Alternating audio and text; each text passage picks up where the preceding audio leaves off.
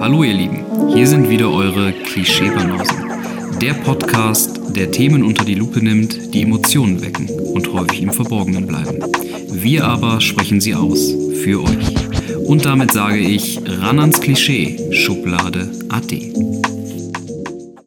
Was macht denn generell die Selbstverwirklichung für dich aus? Für mich, boah, das ist, das ist so eine Frage, da weiß ich gar nicht wirklich, wo du anfangen solltest oder wo man anfangen kann. Aber ich nehme es tatsächlich sehr wörtlich. Selbstverwirklichung, also das, was in mir steckt, zum Ausdruck zu bringen, Leuten damit zu helfen und auch gleichzeitig damit meinen Lebensunterhalt verdienen zu können.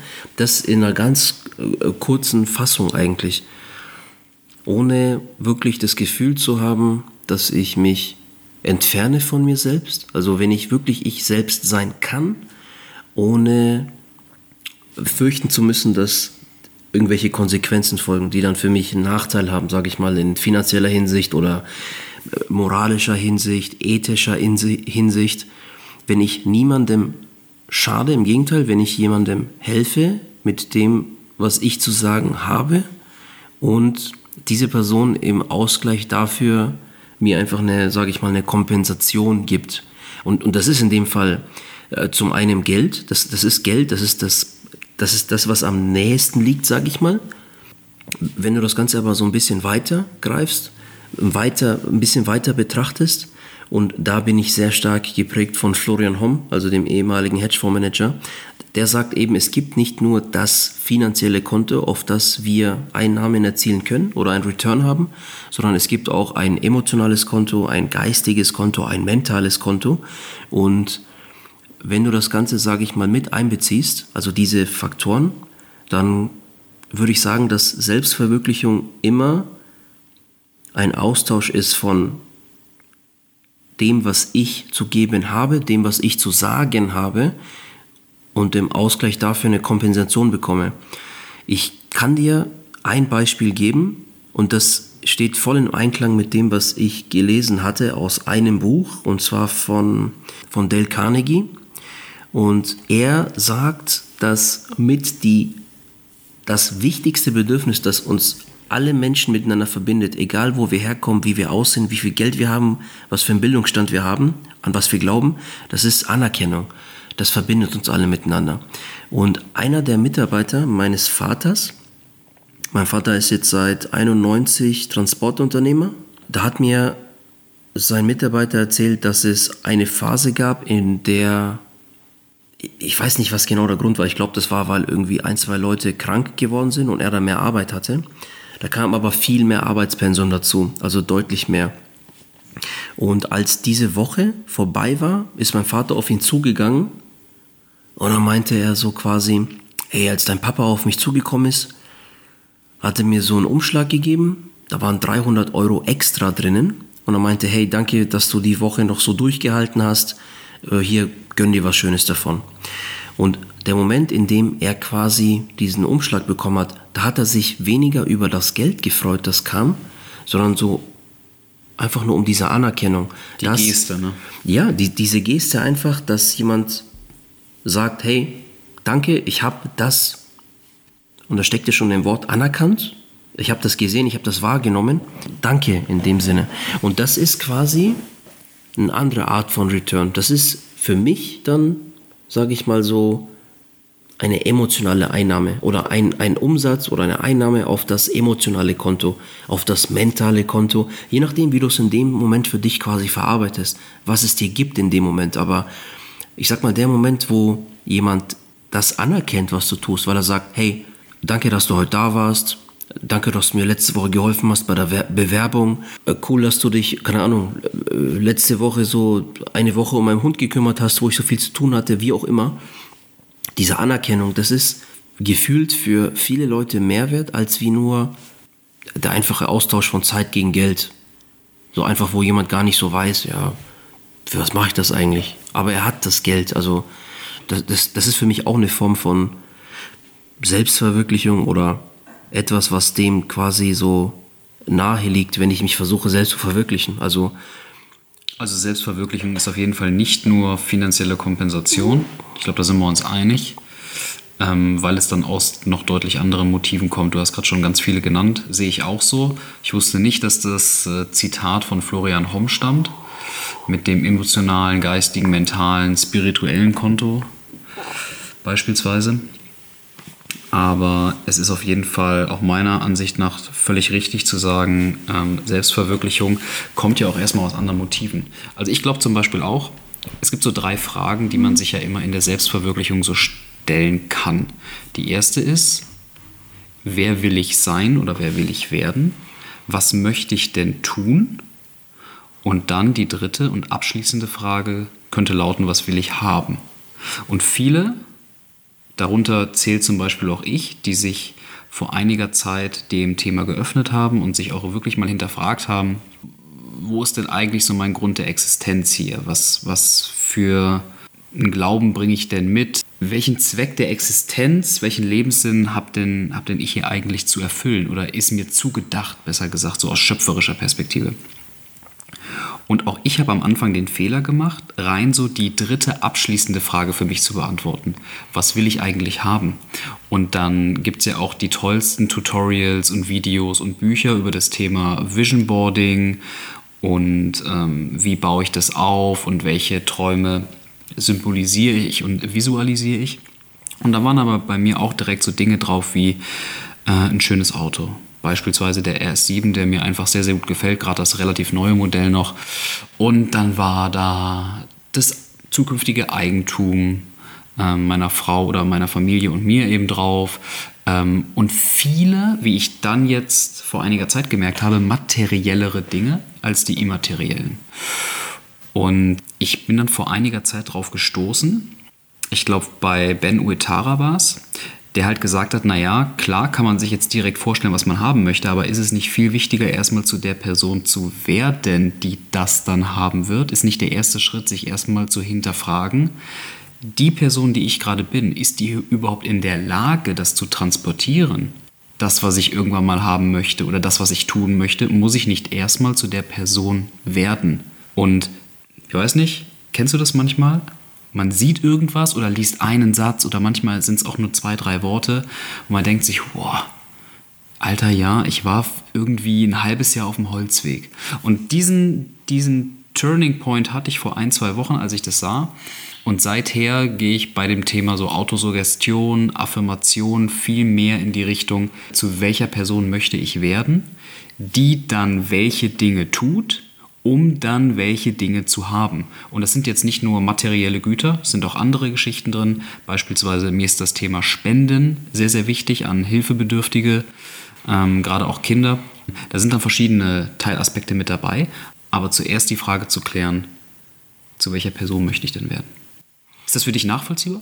Ja, äh, es ist für mich nachvollziehbar. Ich habe es tatsächlich ein bisschen anders erlebt oder ich habe ein paar Aha-Momente gehabt, sage ich mal die mir gezeigt haben, dass ich, je älter ich werde, desto mehr entferne ich mich von dem Bedürfnis, irgendwelche Luxusartikel zu besitzen. Also ich sage jetzt nicht, dass es mir keinen Spaß macht, äh, in, in so richtig fetten Luxuskarossen zu sitzen und dann mal eine Runde zu drehen, das nicht, aber die Lust daran oder dieser Spaß daran verfliegt sehr schnell bei mir. Vor allem dadurch, dass ich seit ungefähr zwei Jahren meinen Motorradschein jetzt habe und dann hast du mal den Kontrast vom Autofahren hin zum Motorradfahren. Das war so, sage ich mal, der erste Moment, wo ich dann so ein bisschen die Lust verloren habe am Autofahren. Der andere Punkt war der, dass ich mehr oder weniger bewusst oder weiß ich nicht, vielleicht auch unterbewusst Leute beobachtet habe oder analysiert habe, die viele Luxusgüter besitzen, aber nicht den Eindruck machen, dass sie zufrieden sind oder irgendwie im Einklang mit sich sind, weil sie entweder nicht so gesund waren, und es ist bei vielen Leuten, so habe ich das Gefühl, dass die die Gesundheit und so ausreichend Bewegung und sowas alles oder ab und zu mal was Vernünftiges essen, dass die das total außen vor lassen und so immer nach außen hin so das, die Ausstrahlung haben, ja, ich bin total beschäftigt und ich habe total viel zu tun und alles. Und dann stelle ich mir oft die Frage, für was bist du Unternehmer oder für was bist du selbstständig? Wenn du dann am Ende gar nicht so viel Zeit hast. Und ein Turning Point, wo ich dann so umgedacht habe, was das angeht, war, als ich in China war. Als ich dann Leute in meinem Alter kennengelernt habe mit um die 200 Mitarbeiter, wahrscheinlich sind schon doppelt so viele, die aber total entspannt waren und total zurückhaltend und ruhig und entspannt, die aber viel mehr bewegt haben. Und dann kommst du hier zurück nach Deutschland und siehst dann hier irgendwelche Unternehmer mit, keine Ahnung, mit so dicken Karossen, mit, keine Ahnung, mit 20, 25 Mitarbeitern und die denken, Wunder, was die sind. Und da habe ich so ein bisschen, sage ich mal, den Reiz oder die Lust oder das Verlangen verloren, solche Besitztümer zu haben, die einfach nur so diesen Stress irgendwie verursachen. Das, das, das klaut dir ja alles Zeit. Das entfernt dich ja irgendwo so ein bisschen von dem, der du wirklich bist. Und ich glaube, das macht es ein bisschen schwerer, wirklich zu dir zurückzufinden, wer du wirklich bist. Weil du, keine Ahnung, gezwungenermaßen irgendwo so ein bisschen in eine Ecke gedrängt wirst, sage ich mal, oder in so ein Raster, weil du jetzt ein bestimmtes Auto fährst, weil du bestimmte Klamotten trägst, weil du eine bestimmte Frisur hast, weil du die und die Uhr hast. Und du hast ja natürlich Reaktionen von außen, weil Leute entweder mehr auf dich gucken, weil irgendwie Leute bestimmte Fragen stellen und das lenkt dich dann so ein bisschen davon ab. In, in deinen Worten schwingt mit, ähm, innere Erfüllung erfahre ich jetzt nicht nur durch materielle Güter, sehe ich übrigens zu 100% genauso. Weiß ich nicht. Ich habe eher das Gefühl, dass äh, die Leute, die immer mehr davon anhäufen, und ich kenne genug Leute, die sagen, ja, ja, ich hole mir jetzt als nächstes das Auto, dann hole ich das, dann mache ich das. Ich habe das Gefühl, die, die, die wollen immer so eine Lücke damit füllen, irgendwas Leeres, aber weil sie die Bestimmung noch gar nicht selber gefunden haben, die sie vorgeben, gefunden zu haben. Ähm, ich ich denke es mir manchmal für mich selber. Ich will aber nicht so, wie soll ich sagen, ich, ich finde das, ein bisschen, find das ein bisschen hochtrabend oder arrogant zu An denken. Anmaßend vielleicht? Danke, danke, anmaßend, dass ich so denke, ja, irgendwie wirkt er nicht glücklich auf mich. Aber das Gefühl lässt mich auch nicht wirklich los. Und das ist das, wo ich, um auf deine Frage zurückzukommen, und jetzt habe ich dich unterbrochen, es tut mir leid, das ist irgendwo für mich so, wo ich den Shift gemacht habe von materiell zu immer mehr zu mir, in die andere Richtung, zu dir zurückzukommen, mit bestimmten Fragen oder mit Selbstreflexion. Das ist für mich irgendwo Selbstfindung. Ich, ich weiß nicht, ob Selbstfindung in die richtige Richtung geht, wenn du es außen suchst. Weiß ich, weiß ich nicht. Also versuch doch mal so ein bisschen unsere Zuhörer ähm, an deinem Innenleben teilhaben zu lassen, sofern das noch möglich ist. Welche ein, zwei Fragen hast du dir gestellt, um das erste Mal den Weg einzuleiten, zu dir zu finden? Kannst du das so ein bisschen rekapitulieren? Ja, einmal bei so einem Bundeswettbewerb, da war ich noch Auszubildender in der Versicherungsbranche. Da habe ich bundesweit den dritten Platz gemacht. Wäre eigentlich der zweite Platz gewesen, aber mein Ausbilder damals, der hat gewollt oder nicht, einen Vertrag auf ja, seinen Namen geschrieben, aus welchem Grund auch immer. Und das hat dazu geführt, das habe ich im Nachhinein festgestellt, dass ich dann den dritten Platz gemacht habe, weil mir dann so ein bisschen Wertungssumme ge äh, gefehlt hat. Also einfach im, Ramp im, im, Ranking was, ohne jetzt zu sehr ins Detail zu gehen. Da habe ich dann äh, als Belohnung einen 200 Euro Mediamarkt-Gutschein bekommen. Zweiter Platz wäre 300 Euro gewesen, erster Platz wäre 500 gewesen. Ich war sogar zeitweise auf dem ersten Platz tatsächlich. Als es vorbei war, war der Trubel und die Aufmerksamkeit aber auch weg. Und als dann so ein bisschen Ruhe eingekehrt ist und der Wettbewerb vorbei war, habe ich mich total erschöpft gefühlt. Und ich habe aber nicht wirklich irgendwie von außen wieder einen Input bekommen, hey, das war gut, das war so und so und überhaupt. Im Gegenteil, ich habe von einem dann sogar gesagt bekommen, ja, du wirst sehen, du wirst jetzt in ein richtig tiefes Loch fallen. So quasi, jetzt geht erstmal nichts mehr, du wirst erstmal keine Kunden mehr finden, keine Abschlüsse machen und so weiter und so fort. Und darum geht es ja in der Versicherungsbranche oder im Verkauf generell. Da kann mir keiner sagen, dass die äh, Schuhverkäuferin nicht genauso einen Druck hat oder bei Wörl oder so, da kenne ich tausend Beispiele. Aber ich habe hier quasi um die Anerkennung Gleichgesinnter gebuhlt und die war aber weg in dem Moment, in dem ich nicht mehr diesen Erfolg verbuchen konnte oder zeigen konnte, hey, schaut mal, jetzt habe ich wieder. Und ich war so erschöpft, dass ich dann irgendwann gesagt habe, hey, ganz ehrlich, für was habe ich mir eigentlich hier so den Arsch aufgerissen? Und das war auch zeitgleich tatsächlich die Zeit, in der bei mir eine chronische Erkrankung äh, ausgebrochen ist. Gehe ich jetzt aber nicht näher drauf ein, das sprengt jetzt den Rahmen thematisch. Das war ein Moment. Und der zweite Moment, Das war, als ich in einem C63 AMG gehockt war, der dann quasi meiner war. Mein Bruder meinte, er kann, er, er, er war der Meinung, er tut mir jetzt mal was Gutes und belohnt mich für die harte Arbeit, die ich in den letzten Wochen, Monaten so verzeichnet hatte in der Transportfirma meines Vaters.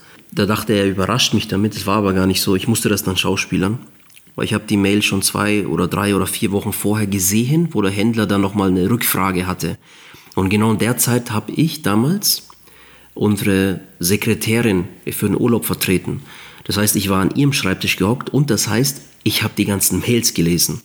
Und habe ich dann schon die ganzen Eckdaten gesehen, habe das auch drei, vier Mal gelesen, C63, AMG, Kombi, Grau, hm, komisch. Und Wochen zuvor hatte mein Bruder mich auch mal gefragt, so was für ein Auto, den ich so cool finden würde und so. Und ich dachte, das ist einfach so ein Plausch halt, ne? Und dann meinte ich so, ja, das und das Auto würde mir schon gefallen und Kombi, weil ich bin ja Vater und so, Familie und so, ne? Einer der ersten, wenn nicht der erste Gedanke, den ich hatte, war, als ich in diesem Auto gehockt war, Alter, bin ich froh, dass ich einen guten Freund habe an meiner Seite. Weil sonst habe ich ja gar keinen Resonanzkörper, mit dem ich meine Freude teilen kann. Ich hatte zeitgleich auch schon mal diesen Gedanken, wo ich mich sehr einsam gefühlt hatte, als ich zuvor, das war dann vier, fünf Jahre vorher, da hatte ich einen Ford Focus ST, so ein Kompaktsportler. Das war damals mein Hobby überhaupt, meine Leidenschaft Autos.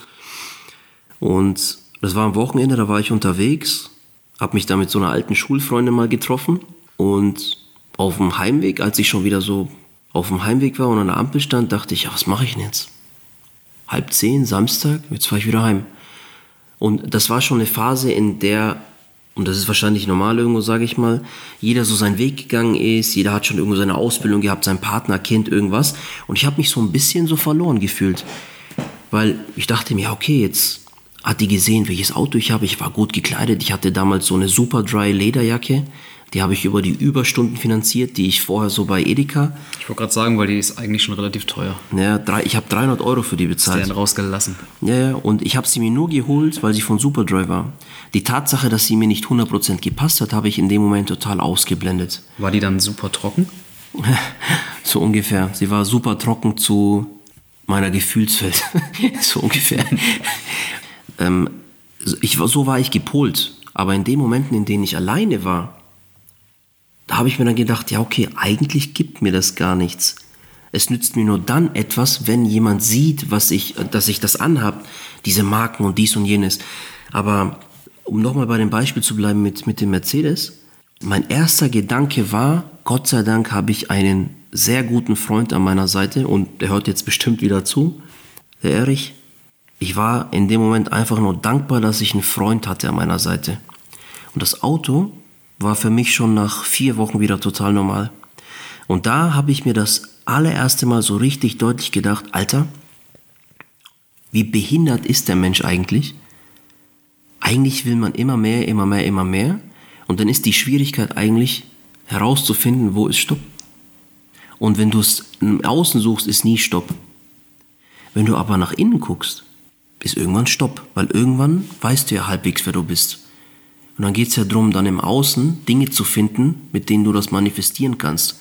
Wenn das jetzt bedeutet, du liest gerne geile Bücher, um Erkenntnis zu sammeln, das ist eine der Grundbedürfnisse, die wir Menschen haben, Erkenntnis.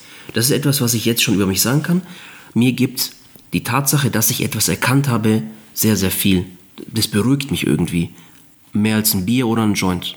So. Das ist eine von den, sage ich mal, von den Eigenschaften, die ich habe, diese Erkenntnis. Ich habe erkannt, das brauche ich.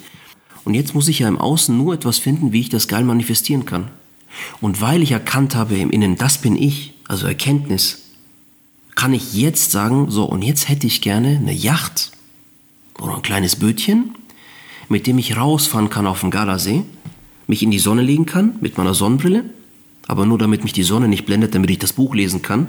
Nicht, weil ich dann eine Sonnenbrille habe von Ray-Ban, sondern um die Ruhe zu genießen, genau. einer weiteren Erkenntnis zuzuführen zum ja, Beispiel. Um ein geiles Buch zu lesen. Deswegen will ich dann diesen Luxusartikel, damit ich dann das mehr manifestieren kann und schöner manifestieren kann. Das heißt, du hast aber auch durch den Weg, den du damals gegangen bist und durch die Erkenntnis, die du gesammelt hast, dass dieser materielle C63 was? AMG, ja. AMG. Mhm die jetzt nicht die Art von Befriedigung gegeben hat in dem Moment, die du dir eigentlich erdacht und vielleicht sogar erhofft hattest? Dich durch dieses, ich nenne es jetzt mal negativere Erlebnis, weil in dem Moment ist es ja schon Brett. Man sitzt dann in einer schönen Karosse, bei der man sich dachte, Mensch, und jetzt gehen jetzt richtig die Gäule mit mir durch. Fetzengeiles Auto. Ne? Äh, Die ist es definitiv, müssen wir gar nicht drüber reden. Aber dann ist es ja schon ein sehr entscheidender Punkt, dann auch zu fühlen, boah, irgendwie, I don't know. Und ich weiß nicht, ob du diese Theorie kennst. Das ist eigentlich auch eher so, eine, so ein Dogma. Tatsächlich, wir hatten das Thema ja vorher, dass der Körper bei dem Gedanken daran, was mir Freude bringen könnte, viel mehr Dopamin ausschüttet, als dann im reellen Moment der Freude. Ich, ich kenne das. Verstehst du? Ich hab schon Zum mal Beispiel, gehört. Genau, ich. Mhm. zum Beispiel jetzt. Und das soll ja überhaupt jetzt nicht despektierlich klingen, aber mir fällt gerade kein anderes Beispiel ein, auch weil ich es letztlich mal gelesen hatte in diesem Buch als ähm, Example. Du ähm, hast deine Freundin Ewigkeiten nicht gesehen, weil du warst im Ausland. So, du kommst wieder, Flughafen, du holst deinen Koffer und du stellst dir vor, wie es gleich ist, sie zu sehen. Und natürlich, es geht alles mit dir durch, alle Emotionen und du freust dich so unglaublich. Du rennst quasi schon die Sicherheitsschleuse raus und ihr in die Arme. Du umarmst sie, alles ist wundervoll, aber in dem Moment sinkt der Dopaminspiegel schon wieder ab, weil diesen Spiegel, den du gehabt hast an Dopamin, als du auf sie zurandest, den kann der, der Körper oder der Geist in dem Moment nicht aufrechterhalten. Das heißt, irgendwann sinkt es dann wieder ab, obwohl wir ja in dem reellen Moment der maximalen Erfüllung sind. Wir haben es uns immer so vorgestellt, da steht jetzt wieder mein Schatz, aber trotzdem macht der Geist was mit dir. Und das finde ich eigentlich ähm, eine sehr, sehr interessante Geschichte, weil wenn man da mal ganz tief in sich reinhorcht, ist es bei vielen Gelegenheiten so. Es ist jetzt, das Beispiel habe ich wie gesagt aus einem Buch und dachte mir zuerst so, naja, klingt jetzt schon sehr äh, negativ und despektierlich, aber wenn man sich mal länger Gedanken drum macht, dann ist es eigentlich auch so. Ähm, anderes Beispiel, jetzt, weil ich mich selber daran erinnere. Es hieß dann früher in, in, der, in der Klassenarbeit, ja, und die beste Klassenarbeit, da muss ich echt sagen, ich gucke jetzt keinen an, aber ähm, Philipp, das war schon nah an der Perfektion. War irgendwie eine Deutsch, ein Essay oder sowas. Und das hat was mit dir gemacht, so, weil du wusstest es nicht. Gut, du hast es jetzt nicht kommen sehen und das macht was. Und dann kriegst du diese Arbeit liest sie dir vielleicht mal ganz kurz durch und dann steht da irgendwie ein sehr gut Plus oder sehr gut Minus oder irgendwas, was da eben stand. Und dann ist es aber auch wieder vorbei. Verstehst du? Du kannst diesen Moment nicht derart lang kanalisieren, wie du vielleicht dachtest. Und er treibt dich jetzt nicht durch die nächsten Wochen. Es ist in dem Moment ein Wow-Effekt, der dann aber auch wieder abebbt. Und was ich damit sagen möchte, ist folgendes. Es ist ganz, ganz wichtig, zu innerer Erfüllung zu finden, für sich die eigenen Werte zu definieren und wirklich innere Erfüllung zu finden, inneres Glück. Denn alles andere vergeht dann auch schnell wieder. Aber wenn ich mit mir im Reinen bin, wenn ich meinen eigenen Weg gefunden habe, meine Werte gegen andere verteidigen kann, für meine Werte einstehe, eine Vision habe, weswegen ich beispielsweise täglich um 5.30 Uhr aufstehe, die und die Morgenroutine durchziehe, weil ich weiß, wofür ich es mache, dann kommt es aus dem Innern hat das weniger was damit zu tun, dass ich mir deswegen unbedingt den Status eines Eigenheimbesitzers wünsche, zum Beispiel. Also deswegen sehe ich es genauso wie du, Erfüllung kommt von innen. Weißt du, was mir immer Angst gemacht hat? Die Tatsache, dass die Vorstellung vom Besitz eines eigenen Hauses oder eines Sportwagens mich irgendwie nicht aufgeilt. Und weißt du, wann ich irgendwie so gemerkt habe, dass es gar nicht schlimm ist? Jetzt so vor ein, zwei Wochen erst. Weil dieser Gedanke, dass ich das haben will, das wird unbewusst eigentlich voll krass durch dein Umfeld so ein bisschen dir suggeriert. Weil du siehst jemand aus dem Auto aussteigen, dann siehst du die Anerkennung, die er hat, du siehst es vielleicht irgendwo im Fernsehen oder so. Und irgendwann bin ich zu dem Schluss gekommen, dass ich es zulassen muss, dass ich es nicht fühle. Es ist okay, dass ich das nicht fühle. Ich kann es ja nicht erzwingen. Das muss ja einen Grund haben. Ich, ich, ich versuche jetzt so gut wie möglich nicht über mein privates Umfeld zu sprechen, aber ich habe, ohne jetzt zu benennen, welche Personen das sind, sehr, sehr viele Beispiele, die mir zeigen, dass materielle Dinge alleine einen Menschen nicht glücklich machen. Also ich habe dazu zu viele gute Beispiele, wo, wo Leute besessen sind und wirklich danach lefzen, Anerkennung von außen zu bekommen. Und wenn sie das nicht mehr haben, dann wenden sie sich ab in irgendwelchen Gesprächen, wo da mehrere Leute am Tisch sitzen und so. Und, und das auf der einen Seite deprimiert mich das, weil diese Fähigkeit, jemanden zuzuhören oder sich mal zurückzunehmen und zu überlegen, was den anderen so eigentlich bewegt oder warum diese Person so und so ist, das, das, das finde ich halt sehr schade. Also jemanden einfach mal zuzuhören und ihn zu fragen, was, was ist dir eigentlich wichtig, das, das geht sehr stark verloren. Aber vielleicht irgendwo auch, weil wir so in einem Umfeld groß werden, in dem dir das eingepflanzt wird. Wenn du das und das machst, dann bekommst du das und das. Ich habe jetzt vor ein paar Tagen erst mit meinem Sohn wieder einen Test gemacht für den Kindergarten, damit er sich halt freitestet, dass er wieder rein kann. Da gab es einen positiven Fall.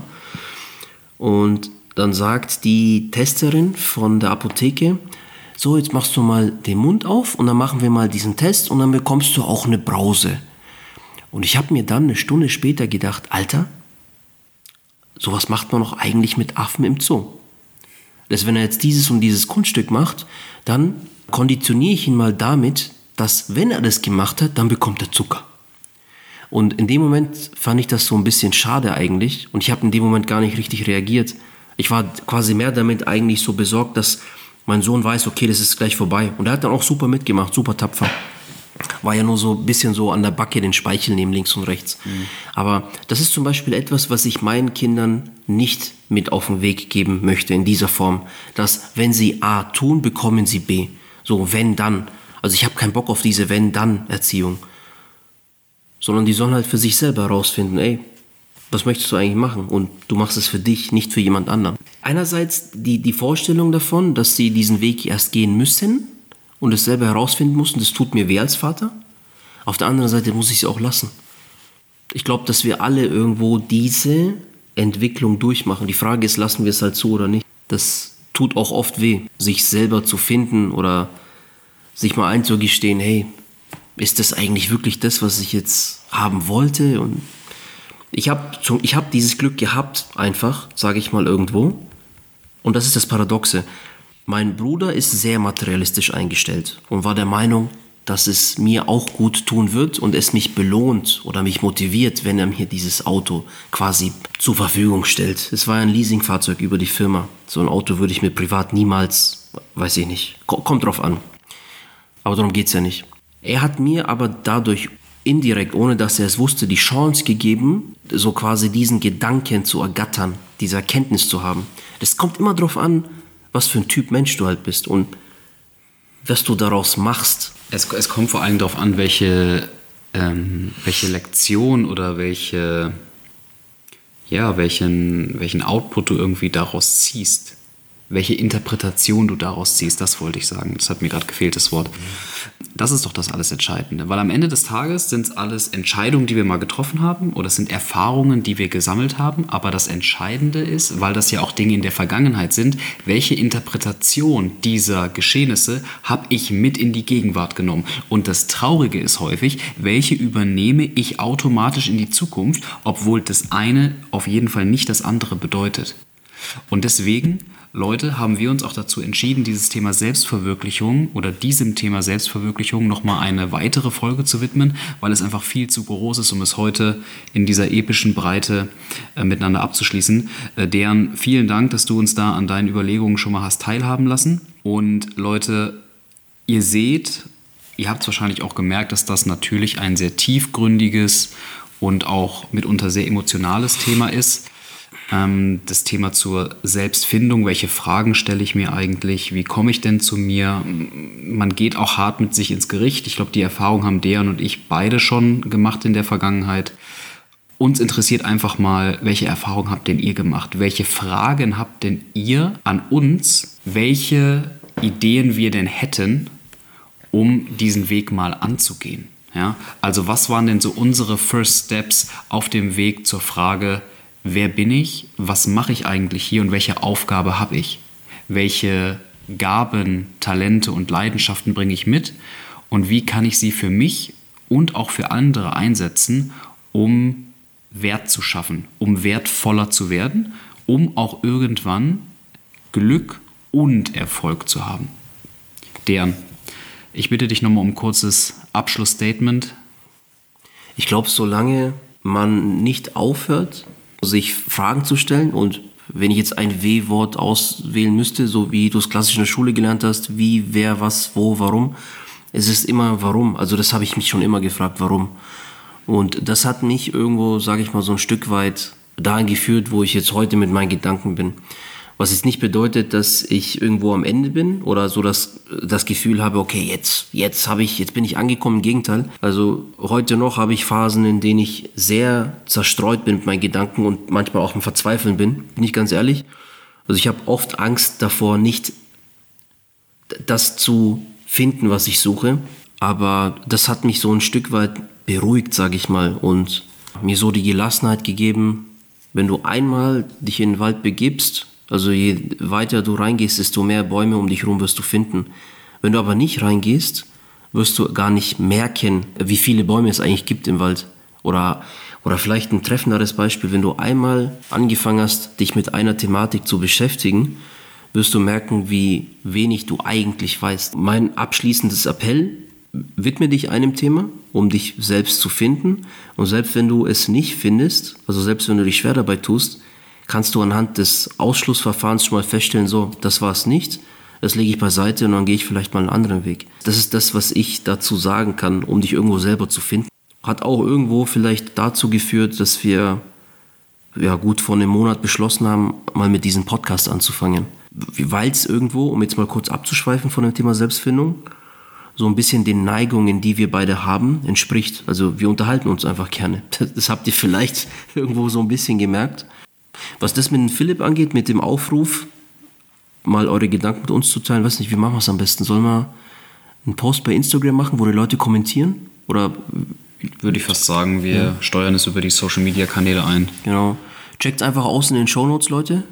Ansonsten findet ihr, ist, die E-Mail-Adresse ist auch in den Show Notes drin, oder? Ja. Genau, da könnt ihr auch gerne reinschreiben. Philipp, deine Abschlussworte, ich halte jetzt mal die Klappe. Ja, also abschließend nochmal von mir an Sicherheit grenzender Wahrscheinlichkeit sagen können, ist, dass es verschiedene Methoden gibt und da muss eben jeder gucken, für wen welche Methode am besten anzuwenden ist, die uns ermöglicht, uns die richtigen Fragen zu stellen, um auf den Weg zu gelangen, zu uns selbst zu finden. Und das sei das Schlussstatement gewesen, lieber Dejan. Schön, dass wir es wieder geschafft haben. Schön, dass du uns mit deinen Äußerungen hast an deinem Seelenleben teilhaben lassen. Leute da draußen, ihr wisst, wir leben in aufreibenden Zeiten, deswegen unser Appell an euch, schützt euch und bleibt gesund. Bis bald, Leute. Ciao. Und das war's für heute mit den Klischee-Banausen. Der Podcast, der emotionale Tiefe und rationale Sanftmut part. Bleibt gesund und bis bald.